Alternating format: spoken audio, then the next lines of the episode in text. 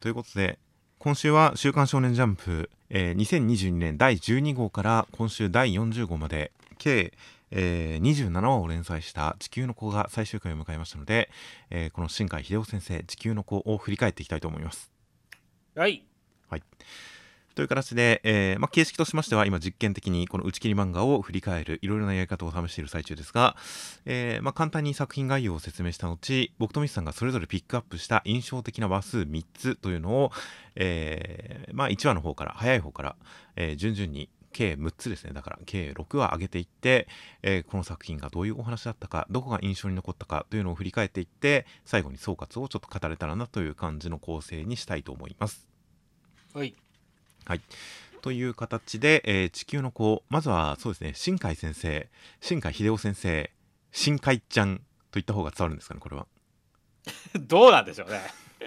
ファンには新海ちゃんなどと親しみを込めて尊敬を込めて呼ばれている、えー、新海秀夫先生、えー、漫画家としての経歴としましては、えーまあ、ウィキペディア調べですが大学卒業後漫画家を志し荒木博彦先生のアシスタントを約5年務めたということです。はい、約5年勤め、えー、その中で2004年の赤丸ジャンプサマーに読み切りアンサンブルというのを掲載して、えー、漫画家デビューとなりました。その後、えー、いくつかの読み切りを経て初めての連載作品がこちら2010年もう12年前ですね。おえー、週刊少年ジャンプ2010年42号よりサッカー漫画「ライトウィング」というのを初連載しました。い。や印象的ですね。未だにちょっと語られたりしますからね。未だに、その、単体のいろんなコマがネタとして使われたりとか、それこそ深海ちゃんという呼び方の発祥のもとでもありますしね。そうですね。という点で、まあ大変鮮烈な印象を残しつつ、えー、まあ約20話程度の連載で、えー、短期打ち切りとなってしまいました、ライトウィング。で、そこの次の作品が、えー、こちら、その2004年の、えー、デビュー作品アンサンブルに続いて吹奏楽をテーマとした読み切りソウルキャッチャーズ。こちらをもとした2回目の連載作というのが、えー、こちら「週刊少年ジャンプ」2013年24号から、えー、連載媒体を転々としまして増刊ジャンプネクストとかジャンププラスなど転々としまして最終的には2016年2月まで約3年間の連載となりました「ソウルキャッチャーズ」という吹奏楽漫画がありました。そうですね。はい、こちらはなかなかその吹奏楽という漫画に落とし込みづらいジャンルというのをもうバトル漫画的な文法で描ききった強烈な印象の作品でしたね。いやー新海先生の個性大爆発だったからね。そうですね。けれんみたっぷりの感情表現とキャラクターの精神性内面に大きく踏み込んだ感じの、えー、吹奏楽カウンセリング漫画と当初は呼ばれてもいましたがそこから最終的には異能バトル漫画になっていきましたからね。そうだね。というと完全に誤解を与えるんですがやってることは完全に吹奏楽音楽のそのコンクールで戦っていく、まあ、高校の吹奏楽部の物語なんですがそのビジュアル表現とダメージ表現とかがとにかく異能バトルだったんですよね。そうだね。吹奏楽の印象がもう、まあ、ビジュアルとして現れて、次の人がそれと印象と戦うみたいな感じでしたからねっていう。そうですね。いろいろな攻撃能力が出たりとか、モンスターを召喚したりとか、変身したりとか、で、それで傷ついたりとか、肉体がそがれたりとか、血が流れたりとか、グー、グー、痛いみたいな、焼けるみたいな、そういう、やってることはあくまで演奏なんですが、もう表現がただひたすらに、もう派手で、はったりが効いていて、で、そんな中で主人公の、その、やっぱり悩みとか、人を信じることとか、優しさとか、まあ、いろいろなこと、主人公が傷ついてきたからこそできる演奏だとか、そういった、もう様々な熱いものが込められていた、もう、大変な熱血、ハイテンション、王道、バトル吹奏楽漫画でしたね。どんなジャンルやね 存在しないジャンルでしたが。といったソウルキャッチャーズを2016年まで連載。でその後さまざまな読み切り等を掲載した後最強ジャンプという多少天然齢向けのジャンプの方に、えー、原作フジテレビの「今夜は謎トレ」というクイズ番組を元ネタとした原作とした「瞬間探偵ひらめき旬」という漫画を、えーまあ、約1年半2018年1月号から2019年5月号まで2019年まで連載をしていました。はい、といったそちら実は読みたいな読みたいなと思いつつまだ読んでいないんですが、まあ、原作付きの作品ということで今までの新海先生の作風とはやや違った感じの、えー、まあまあおとなしめの作品だったという評判は聞いています。でその後ジャンププラスに読み切り等を掲載しまして、えー、今年2022年第12号から連載となったのが、えー、本誌においては3作目通しては4作目の連載となる地球の子となっておりましたはいはいはい。読み切りデビューが2004年だから18年目のキャリアでの作品だったんですねなるほどね。といった形の今回の地球の子で、えーまあ内容としましては、えーまあ現代風のこの日本みたいなところを舞台に地球の子と呼ばれるその地球規模の危機災害から人類を救うため地球を救うために人間の中に生み出される超能力者念動力を使う超能力者の、えー女の人女性カレリさんとそのカレリさんの恋人となった、えーレイスケ君という主人公の男性が一緒に数々の危機を乗り越えていく一般人とヒーローの純愛物語という枠組みで始まりました。そうですね。はい、たまたま、えーカレリさんに命を救われた主人公のレイスケ君は本来であれば、えー科学技術によってカレリさんのことカレリさんの存在自体を忘れさせられるはずが、えーその愛の力によってカレリさんに一目惚れしたというその執念によってカレリさんを忘れることなく自分を忘れられないレイスケ君のことをこう無視できないカレリさんもそれに心惹かれていって最終的に結ばれるという出だしでしたね。まあまあ、でも1話の途中までそんな感じだったよね。そうですね。という、何かそれ自体がすごく大きな物語のようではありますが、それが出だしとして始まる、えー連載作品でありました。という形で、この作品、どういったところが見どころだったのか、どういった内容が印象的だったのかというのを冒頭から順番に僕とミスさんが印象的だった話数を数え上げることによって、えー紹介していきます。では、まず最初、こちら僕が挙げた印象的な1話、第1話です。はいはいはいはい。これ、ミスさんも第1話上げそうだなと思ったんですが、上げなかったですね。いや、あげなかったですね。まあ、お逆にまあ、なんで1話をあげたはずなんですか、ガルちゃんはっていう。いや第1話はやっぱり完成度としてなんでしょうね1話の中にすごいドラマが盛り込まれていましたしレイスケ君とカレリさんが出会って2人が本当に親密になっていく感じというのが漫画的多少漫画的にはしてありつつもそこまで嘘っぽくない感じ。何か本当にたまたま知り合った2人が自然と惹かれ合っていく感じ、まあ、レイスケ君の方は一目惚れではあるんですがでもそれをはっきりとカレリさん好きだっていうわけではなくてあのすごいかっこいいと思います。尊敬してます。へえすごいですね。またぜひ食事してくださいみたいなそういうちょっと大人な感じの距離の詰め方をしていくんですよね。まあまあまだ高校生なんですが会った時には。でそこからちょっと徐々に徐々に距離を詰めていってカレリさんの方もあのなんで彼に会うのが楽しみなんだろう私みたいな感じで意識し始めてで、えー、レイスケ君の方が、えー告白して社会人になってもう何年も付き合って徐々に親密になってでもそんな中でもやっぱり地球の子という命をかけて戦っているいつ死ぬかわからない誰かを周りの人を巻き込んでしまうかもしれない立場だからやっぱりレイスケ君とは付き合えないとなるカレリさんそれを乗り越えて説得して心を開かせて一緒に君の未来カレリさんが必ず生きて帰ってこれるように2人で願おう2人分の願いだったらきっと叶うからという形でプロポーズして結ばれて子供が生まれる2人というそれまでのこの流れを1話の中でまあだからテンポ感はいいんですがでも必ずしも早急な感じではなく徐々に徐々に距離が縮まっていく感じというのをしっかり描いて最終的にカレリさんが地球のために命を失って子供が手の中に残されるというそしてその子も地球の子だったということが明かされるラストというやっぱりこの1話の中でのドラマの盛り上がりとカタルシスみたいなものはやっぱりさすがのベテラン作家という感じの1話だと思いますよ。まあそうですね。まあ本当に全体の主役としてやっぱり本当にまあ沢田家っていうのがあるわけですけど、まあその中でもはいレイスケ君とカレリさんのね、その関係性っていうのは、まあ、物語を引っ張っていく軸の一つではありましたからねっていう。そうですね特にやっぱり守君というその子供に対する意識俺が育てなければっていう感じはありはするんですがその大元にあるのはやっぱりカレリさんの子供だしカレリさんのようにカレリさん以上のヒーローにしてあげようしようみたいな常にレイスケ君の念頭には奥さんカレリさん失ったカレリさんという存在がいてだから守君をしっかり育てなければっていう感じなんでもう全ての動機づけはこの1話にこもってるんですよね。そうですね。という点で、まあ、地球の子というものの根幹この先のお話を全てこの先の連載を全て動かしていく第1話でしたしまあある種レイスケ君という人間性のいいところがかなり8割方1話で明かされている感じもしますので結構この1話を読んでみてまあこの作品が合う合わないというのを一度確かめてみるというのもありかなと思いますよ。うんそうですね。まあ本当1話が全部のこの、まあ、地球のこの大前提ですからねっていう。はいはい。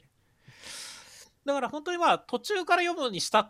ね、まあ連載だと本当ジャンプを途中から読む人もいるでしょうけどもっていう、途中話数から読む人もいるでしょうけども、はいやっぱ地球の顔とこの1話がないと、ちょっとその辺が、途中から見るとピンとこない部分っていうのがあった、あるかもしれないんで、やっぱ1話はすごい大事だと思いますねっていうまあ、。そうですね。という感じで僕は1話本当に印象的今回改めて読み直してちょっと1話はやっぱり再評価せざるを得ないなという感じだったんで印象的な1話で今1話で合うか合わないか確かめてほしいという的なことを言ってしまいましたが1話で合わなくてもちょっとこの先の話数いろいろ聞いて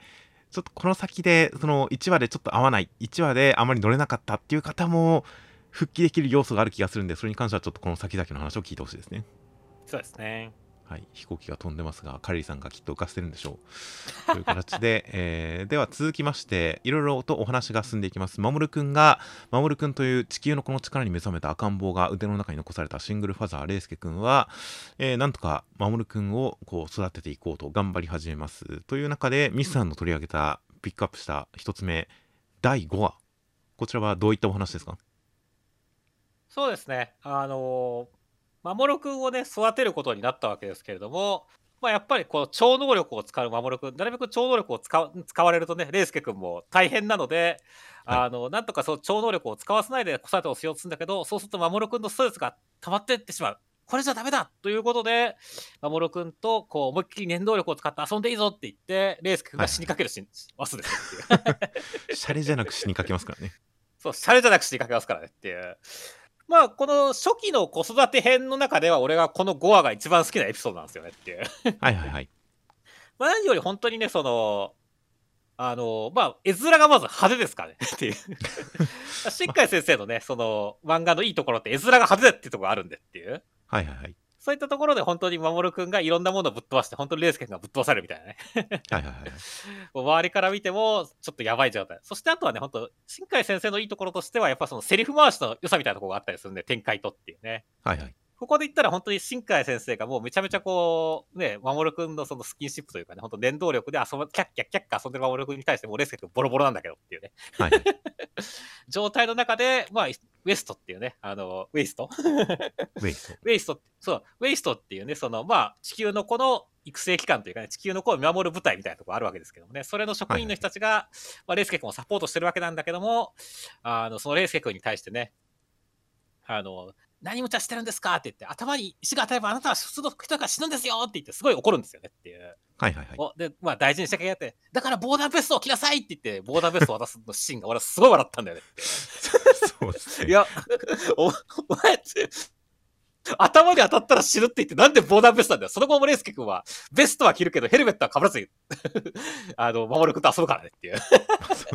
僕は多少勢いに飲まれてたんで言われるまで気に気づきませんでしたが確かにこのレイスケ君が息子と遊ぶのにそんな防弾ベストなんて着てそんな邪魔なもの壁を作るなんてみたいなことを言うけれど周りの人にあなたは一般人なんだヒーローじゃないんだだから格好悪くてもみっともなくてもこう防弾ベストをつけなさい周りに頼りなさい身を守りなさいそして、えー子供を育てなさいっていう形で諭されて分かりました周りを頼る気持ちになるという感動的なシーンであなたは頭に石が当たれば知る人間なんですよ。ボタンベスを切なさいって言って、頭は素顔っていうのは確かに言われたらちょっと気になるシーンになっちゃいましたね。そうですね。まあでもなんかそういう勢いで納得させる力が新海先生はありますからっていうね。まあそうですね。という形で。いや、確かにここに至るまで、その子育て描写のところで、そのおもちゃを散々こう浮かせてとか、レイスケ君を天井に押し付けてグギギギギみたいになったらいいっていう形で、何か育児の大変さっていうのをちょっとおかしな念動力混じりに描くことによって変わった絵面にする感じではあったんですが、本当この第5話のところで、守君と遊ぶために採石場を大破壊し尽くすという形で、かなり派手派手な映像になりましたからね。そうですね。で、守君の置いたから、レイスケ君を守るために銃撃が放たれたりとか、本当にアクション漫画の要素を取り込んできたあたりで、ちょっとその絵作りが変わった感じ。あと、個人的に好きなのはやっぱり、遊んだ後、守君の信頼を得たレイスケ君が2人で一緒に家に帰る途中、夜、くたくたになって帰る。家に帰る途中の街の景色その光がこう街の光が窓から見えて車の窓から見えてで家に帰っていく。家にたどり着くとホッとする。そういうお出かけからの帰り道が好きだったというレイスケ君の独白。あそこは本当に新海先生の国語力が遺憾なく発揮された感じであの表現好きでしたね。そうですね。ちゃんと1話の中で笑いとほっこりがちゃんとあるからねっていう。はいはい、いや本当あのなんとなく自分の子供時代も想起させるようなくたくたになって帰る車から外を見た時の街の景色で家に帰った時の全てを知っているところに帰ってきたホッとする感じというその表現も良かったんで、まあ、僕もかなり印象的な1話ではありましたよ。そうですね。という形で、えー、守君の信頼を得て、なんとか超能力者の守君を育てるぞ、育てられそうってなったところで、えー、そこで衝撃の展開、カレリーさん実は生きていたという展開、まあすでに示されてるんですが、が、だんだん進行していきまして、守君の力を使ってカレリーさんを救出しよう、実は宇宙で仮死状態で眠っていたカレリーさんを助けようというミッションが発動しまして、えー、いろいろな協力者、いろいろな新キャラが登場する中、さまざまな困難を乗り越えて宇宙に行ったレイスケ君。で、ここで僕のピックアップするエピソード2つ目。こちら第18話。もうストレートにあのカレイさん救出成功の話です。はいはいはいはいまあそうですねっていう。いやこれぜひ本当になんか地球の子連載で読んでる最中に乗れなかった方も一度通して読み直してほしいんですよね。いや僕も正直連載中は地球の子はどういう方向に進む漫画なんだろうと戸惑いつつ読んでるところがあったんですが、うん、今回この企画のためにまとめてある程度読み直したら、宇宙編こんな熱かったんだってびっくりしましたね。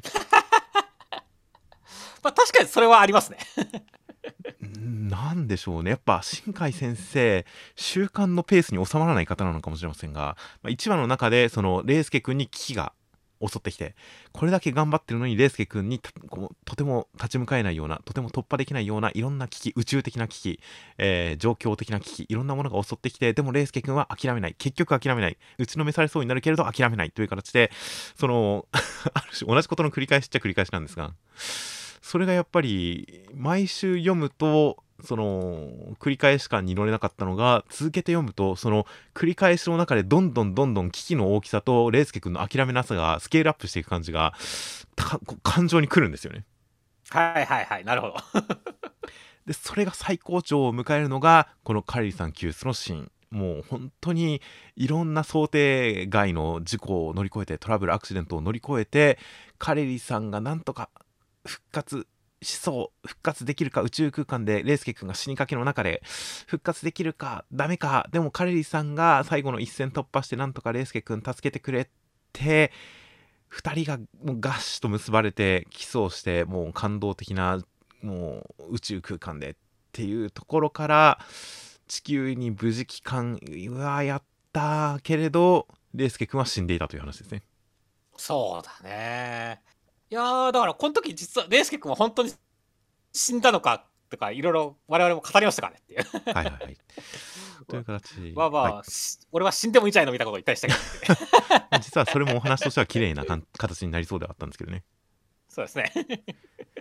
いやという形で、このレイスケ君を失ったカレリーさんが星空を見上げ、流星雨を、えー、見上げる。という形が、その第1話で小惑星の衝突から地球を救ったカレリーさん、その死んだカレリーさんを思って、えー、小惑星の破片が降り注ぐ夜空を見上げるレイスケ君みたいな第1話とついになる感じだったのも大変絵的に美しかったですし、あとは本当に通して読むと、この18話に至るまでのいろいろな積み上げ、積み上げ、積み上げて積み上げていった全てが一線を越える、溢れ出すカタルシスを迎える感じの1話でここは実質地球のこの、まあ、前半のクライマックスそれはもう間違いなかったなと思いましたよ。いやそうですね。それは間違いないですねっていう。はい。という形で、えー、18話でまあレイスケ君がカリーさんを救い出したけれども亡くなってしまったというような18話からでもなんとかレイスケ君が地球のこの仕組みを知りそれを乗り越えそれに抗い復活し生き返り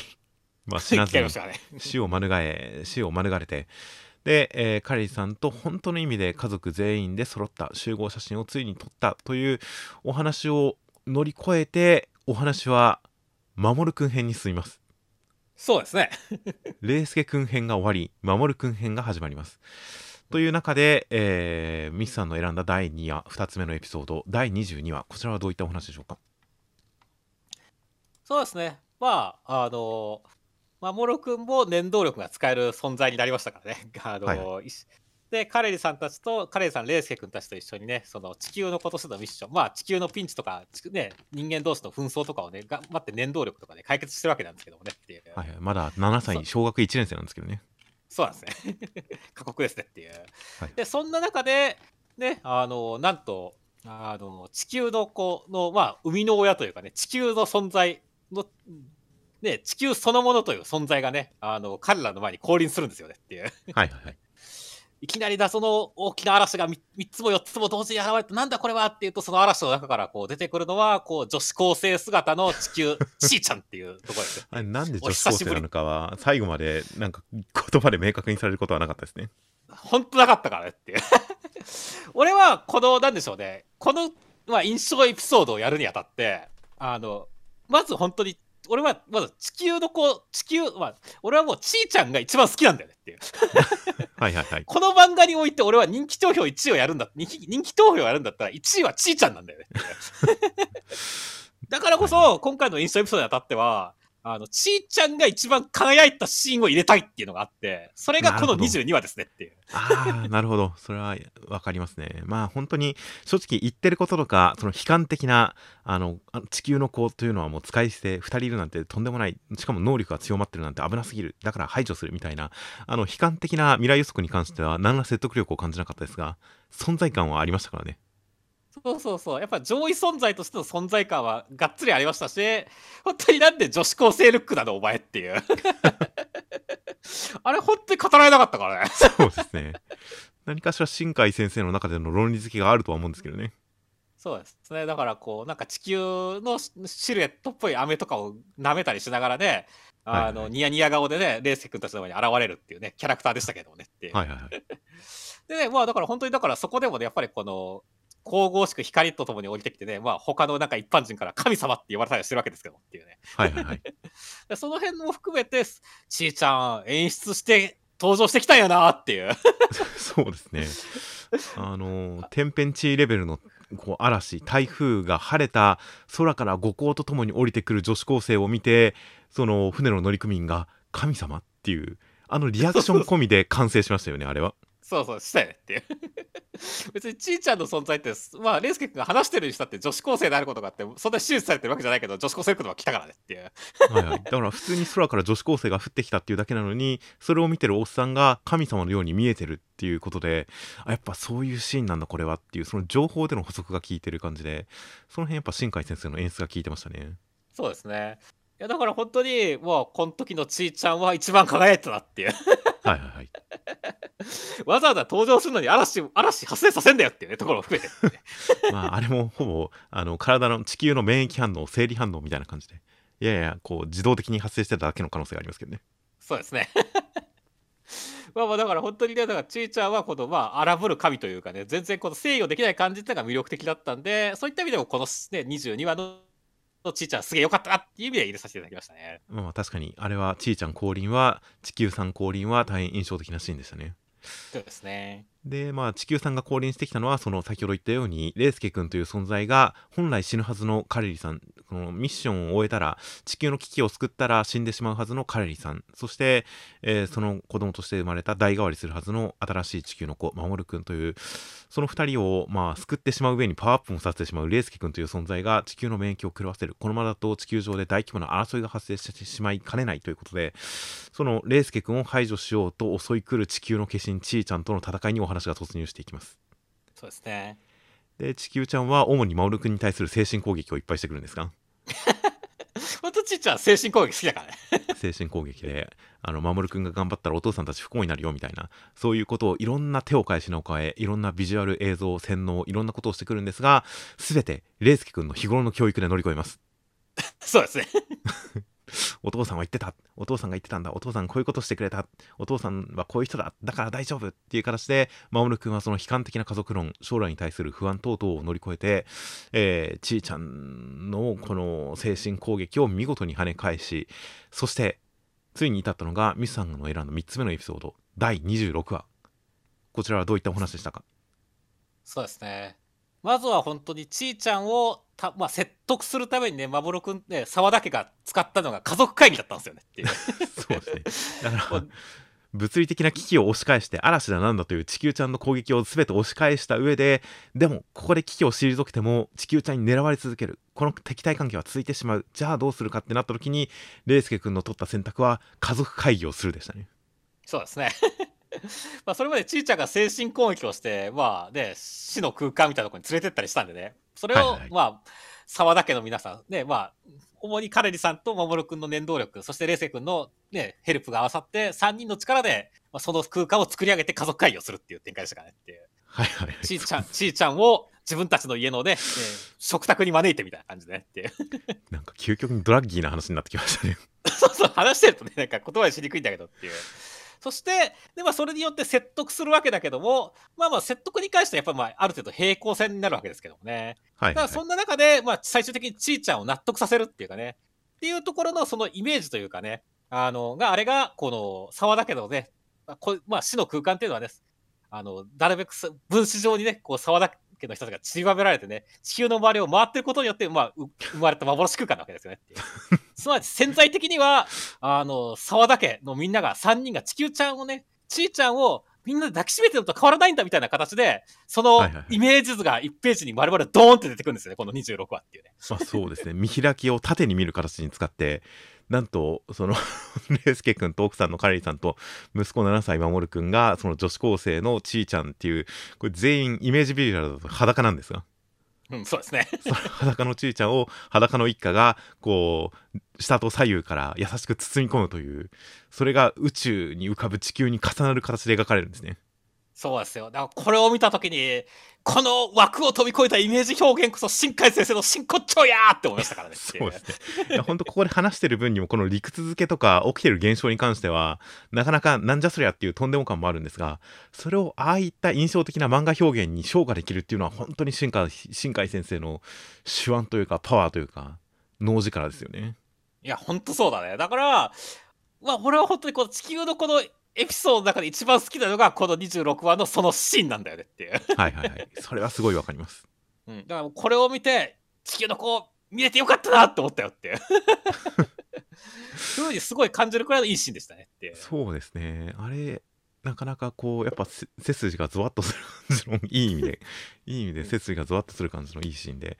いや本当新海先生のビジュアル力とそのインフレ力みたいな お話が進むにつれてなんか作品スケールがインフレしていく感じとかそういった新海先生の魅力がすごく感じられる。で漫画単体においても本当にその作品を印象づけるちゃんと名を残す形になったいいシーンでしたよ。そうですね。いやー僕もあのもう一個僕もこの後選んでるんですがあのーもしミスさんがこの第26話選んでなかったら今回僕は4つ選びましたって言おうと思ってましたからね そうなんだ。これもやっぱ選ばないとなみたいな感じで迷ってたんでミスさんが選んでくれてよかったです、うん。という形で、えー裸ハグによってちーちゃんを説得したその沢田家レイスケ君たち一家のことをちーちゃんも認めてくれまして、えー今後も何か害にならないか監視は続ける。害になりそうだったらまた攻撃しちゃうからねみたいな感じでちーちゃんとも一時停戦になりまして休戦になりましてそして27話今週の最終話、えー、レイスケ君たち一家沢田家はその後もヒーロー活動を続けて守君はいつか地球の危機を救うために命を落とすかもしれないけれどそれも絶対に守り抜く乗り越えようとみんなで誓い合ってレイスケ君とカリーさんは、えー、キスをして終了というお話でしたね。そうですね。まあ、キスするシーンはいかないこれからキスしそうな感じの、え2人でハグする感じの輝かしいまあやっぱり第一話のラブラブシーンともつながる感じのそういった2人の愛はもう本当にすごいですよっていう感じの描写で最終回となりました。うんということで僕は最終回選んでないんですよ。あれ？じゃあ残って、まだ1個残ってるよね。ということで僕は3つ目に選んだエピソードそれは2週目に読む第1話です。それせ、それ、それありだ 第1話をすでに選びましたがこれを2週目にぜひ読んでほしいんですよ。はいはいはい。いやー第1話はなんとなくいい話で読んでました最初に読んだ時はなんとなくいい話として読んでいましたがこれ地球の子最終回まで読んだ後に改めて第1話を読むともう感動するんですよねほうほうほという形でこの作品前半がレイスケ君が主役のレイスケ君パートで後半がまあ守君が主人公の守君パートという感じに分けられるんですがそれと同時にやっぱりこのお話3つのエピソードが同時に進んでるんですよねう。うん。やっぱりもう一つカレリさんの物語というのがあるんですよねそうですね。でカレリさんというのがどういう子供時代を過ごしていたかどういうものを目指していたかどういった生き方をしていてレイスケ君と出会ってどう変わったかというのが連載を読み進めていくほどになんなら守君パートでの守君の視線から語られることによってどんどん深掘りされていくんですよね。そうですね、うん、という形でカレリさんがどういった子供だったのかどういった思いだったのかというのがどんどん明らかにされて改めて第1話を読むともう第1話っていうのはカレリさん編の最終回なんですよ。まあまあ確かにそう言えなくもないですね。いろいろとその悲しい格好とは言いませんがいろいろと一人で地球のこの力というものを抱え込んでその重圧に押しつぶされそうになりながらも周りの人と距離を取りながらもでもみんなのために、えー、頑張ろうお父さんお母さんに褒められたその記憶を糧に地球のために世界のために頑張ろうと一人苦しんでいた頑張っていたカレリさんというのがレイスケ君に救われて最後自分の使命を全うする守君を残してというそういったこのカレリさんエピソードの最終回として読んだ第1話がとてもいいんですよ。ということで皆さん地球の子2周しましょう。いいっすね。そしてまたなんかいろいろね、新海先生の表現とかでまたびっくりしたり笑ったりっていうものできましたねっていう。そうですね。いや、本当になので地球の子、えー、ここから概要総括パートに入ります。はい。という形で地球の子、えー、やっぱり子育てものなのかな？最初の時にもその第1話はドラマとして面白かったけれどその先子供が1人残されて超能力者の子供が1人残されてシングルファーザーのお父さんがどういう話に持っていくのか子育てものなのか、えー、ある程度育った子供とのあの家庭ものなのか隠すのかバレるのかちょっとよくわかんないなみたいな感じで方向性が定かならぬままお話が進んでいってその度あこういう展開なんだ。ああこう来るんだ。あそうするんだ。あそうなるんだみたいな。いろいろとまあ驚きはありつつも方向性がこちらでなかなか受け止めきれないところがあったんですがまあその子育て話というよりかはやっぱ最終的にカレリさんとの愛情話だったんですよね。そうですね。最後はやっぱもう変な話親の子離れこの親離れみたいな話になってで本当カレーさんで締めるっていう感じでしたからねっていう。そうなんですよね。最後のシーンに守君がいなかったのも大変象徴的だと思いますよという形でなかなかその子育て漫画なのかな。それちょっと面白そうだなあの超能力を介した超能力者子供超能力者とすることによって現実にあるような子育ての問題を少年漫画的なエピソードに仕立て上げるのかな。そういうなんかあのファンタジークスーパー子育て漫画なのかな？それ面白そうだなと思ったら必ずしもそういう方向に行かずカリリさんとの絆の方に行ったっていう形でそういう点でなかなか期待と結果が必ずしもそぐわない点がいっぱいあってそれがまあ今回の打ち切りにつながってしまった可能性もあるのかなとは思うんですよ。そうですね、うん、なのでそういったことを思いつつこのお話がどういう構造なのか全て納得した上で読み直すといや思ったより面白いんですよこれ。思ったり。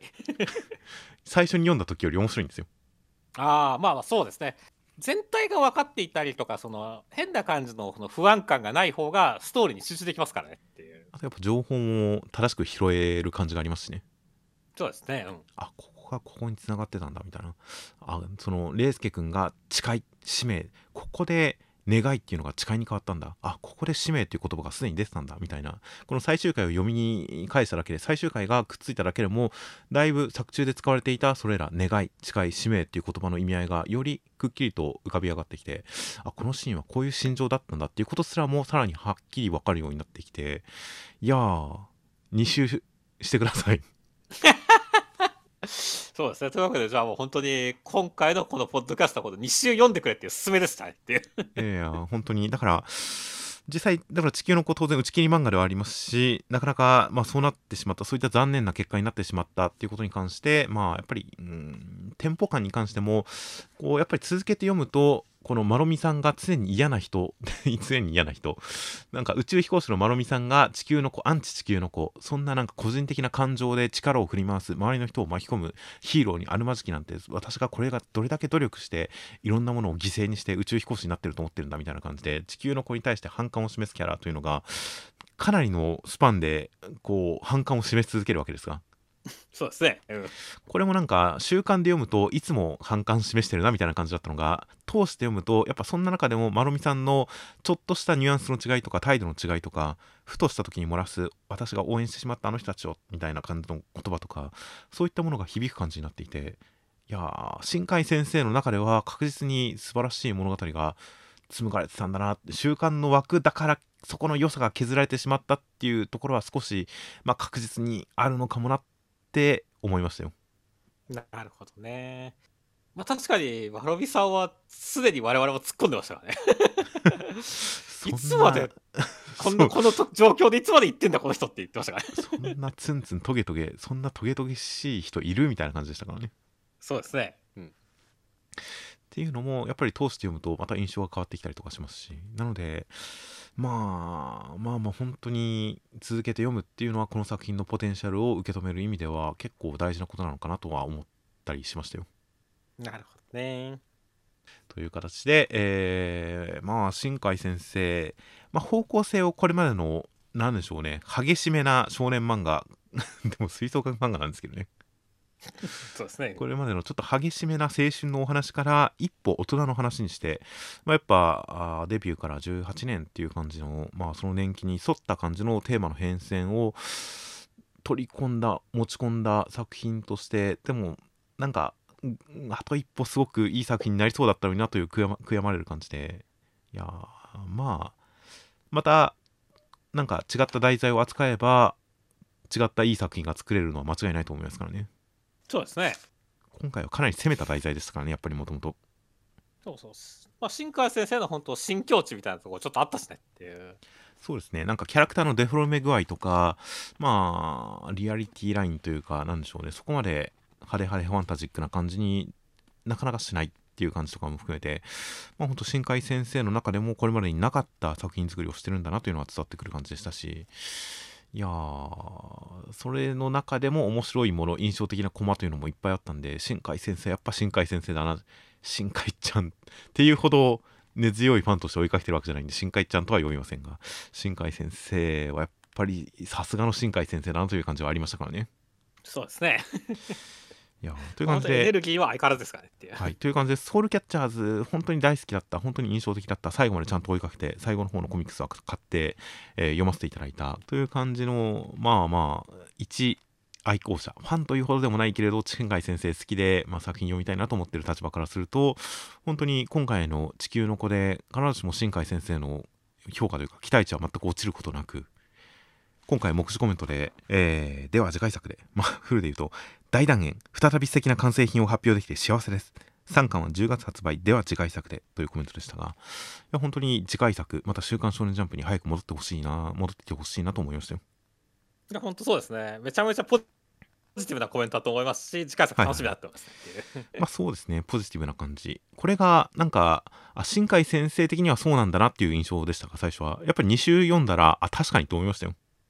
はいはいはい。大断言だし完成してるなこの作品はと思いましたよまあ、それはそうです。俺もやっぱこう、振り返ってみて、それは思いましたねっていう。うんもう必要なものは全て描き切った感じ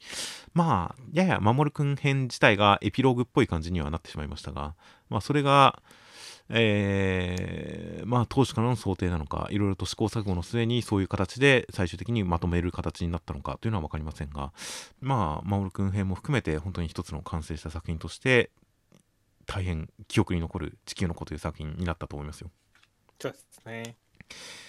という形で、えー以上「地球の子」紹介動画でした。ありがとうございます。まあこれまでいろいろとそのキャラクター人気投票的なあのピーキーな端的な振り返り企画とかやってきましたがあれこれ前回言わなかったんですがあのたまに打ち切り作品の、まあ、特にその方が2作目をやったりする時とかに打ち切り作品の追悼番組自分で聞き返すとどんな内容だったか思い出せない時があるんですよね。まあまあ、キャラクター愛語ってるだけだと、エピソードが忘れることあるから、確かにっていう。人気投票の結果聞いてんこれどういう展開だったっけなどういうお話だったっけなうんっていうことがあったりするんで個人的になんか自分で聞き返した時にあのより深く振り返れる思い出せる番組にしようかなという思いもあって、まあ、前回再生数がと言いましたがそれ以外にもそういった思いがあってちょっといろいろ新企画を試していたりとかしました。はい。はい、という形で、えーでは新海先生の次回作に期待しつつ最終回の感想は本編の方でも語っていきます。